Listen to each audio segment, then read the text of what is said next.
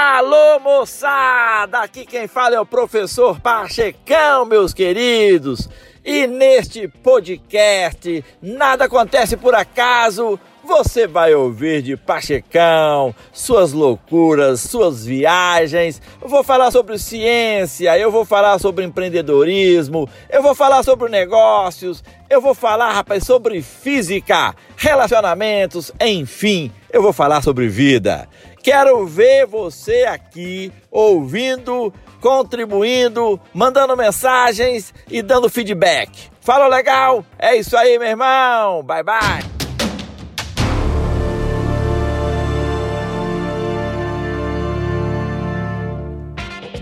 Meus queridos amigos, estamos juntos mais uma vez. Nada acontece por acaso, meus queridos. E o recado é direto, é papo reto. Para você mudar o seu mundo, você tem que acreditar que a vida não acontece para você. É você que acontece para a vida.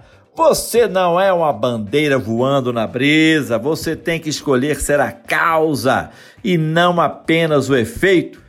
Você tem que decidir fazer alguma coisa acontecer. Meus queridos, temos que ser obrigatoriamente otimistas, independentemente da situação. Porque os otimistas, rapaz, acreditam que podem influenciar os acontecimentos à sua volta e não se veem como vítimas das circunstâncias. Eles descobrem maneiras de reinterpretar as experiências negativas de uma forma que os ajude a seguir em frente a aprender a crescer através da experiência. Uma atitude otimista tem impacto positivo na nossa saúde e nos protege contra sentimentos de desesperança e depressão. Os otimistas assumem responsabilidade pelo seu futuro. É por isso, rapaz, que tendem a agir e a responder de maneira diferente das outras pessoas às dificuldades ou às situações adversas. E isso também explica porque eles invariavelmente encontram o lado bom da vida quando se defrontam com problemas ou reveses. Falou legal? Tô sendo claro? Pois é, rapaz, eles cultivam estilos de vida saudáveis e procuram evitar situações perigosas ou negativas. E quando algo dá errado, fazem o que for preciso para consertar.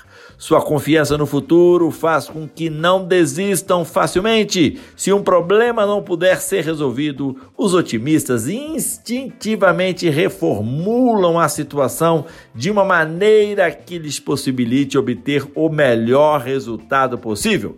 Eles fazem planos para o futuro e impõem metas para a carreira e para a vida pessoal. Pois é, meus queridos, existem pessoas admiráveis andando em passos firmes sobre a face da terra. É, grandes homens, grandes mulheres, otimistas como eles, sujeitos exemplares que superam e superaram todas a desesperança.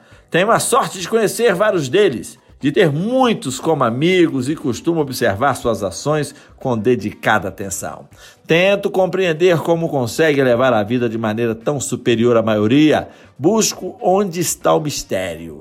Tento ler os seus gestos e aprendo muito com eles.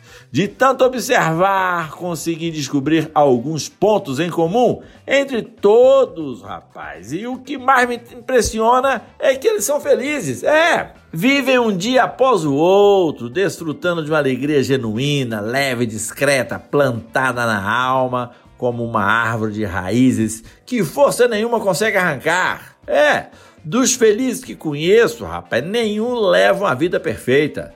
Não são famosos, nenhum é milionário, alguns vivem até com pouco dinheiro, é. E, e eu vou te dizer, viu, nenhum tem saúde impecável, uma família sem problemas. Todos enfrentam e enfrentaram dissabores de várias ordens. O primeiro hábito que eles têm em comum é a generosidade. O segundo é a capacidade de explodir de alegria com o êxito dos outros. O terceiro hábito dos felizes é saber aceitar, principalmente aceitar o outro com todas as suas imperfeições. Sabem ouvir sem julgar, sabem opinar sem diminuir e sabem a hora de calar. Sobretudo, sabem rir do jeito de ser de seus amigos. Sorrir é uma forma sublime de dizer Amo você, meu irmãozinho, e todas as suas pequenas loucuras. É isso aí, meu irmão.